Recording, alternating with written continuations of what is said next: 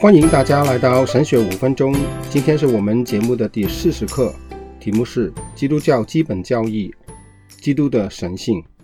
今天我们会开始讨论关于耶稣基督的教义。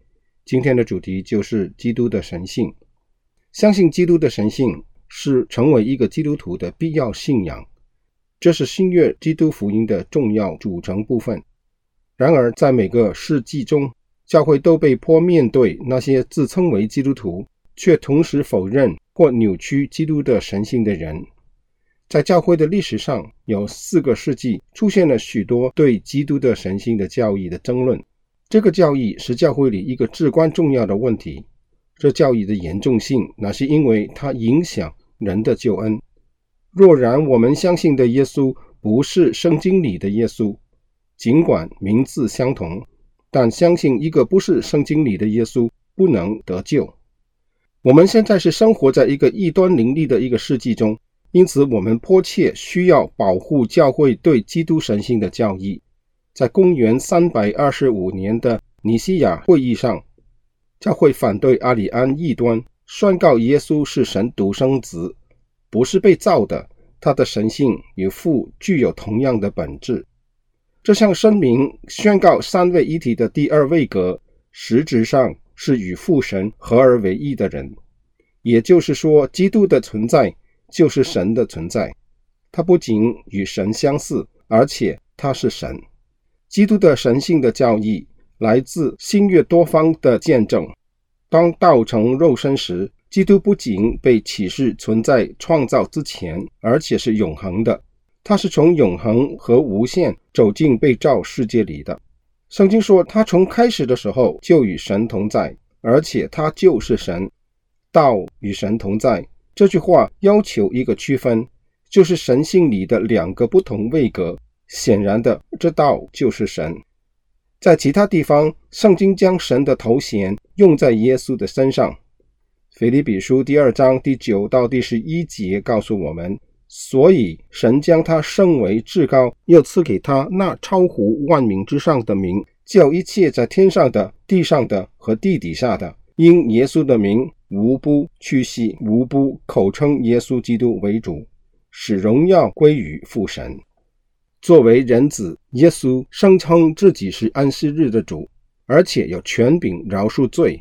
雅各书称耶稣为荣耀的主耶稣基督，又接受敬拜。就如多马承认说：“我的主，我的神。”保罗宣称，因为父喜欢叫一切的丰盛都在他里面居住。换句话说，神的丰满充实的存在于基督里。耶稣比天使高。希伯来书重申了这一个主题：崇拜天使或任何其他被造物，无论他是多么的崇高，都违反了圣经对偶像崇拜的禁令。约翰福音的。我是更是见证了基督神性的身份。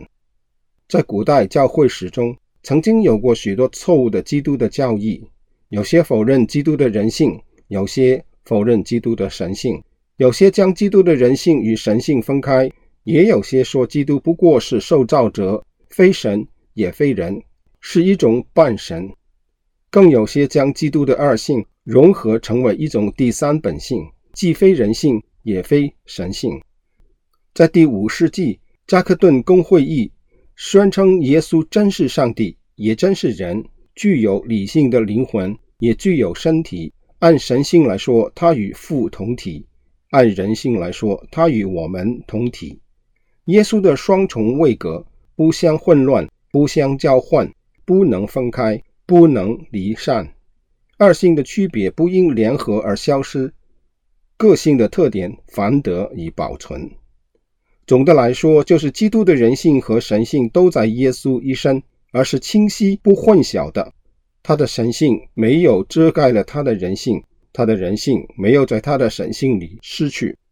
基督的神性的教义是福音的基础，因为如果耶稣不是神，他的死就没有能救赎人类的能力和效果。他的自称是神是一个骗局，因此耶稣的神性是福音信息的重要部分。我们要如此的相信。好，下回我们会讲论基督的重赎。基督的重赎乃是在救恩计划方面来理解的，是要指出三位一体的神在救恩计划中所做的工作，请大家留意。今天我们就讲到这里，愿神赐福给大家，我们下回再见。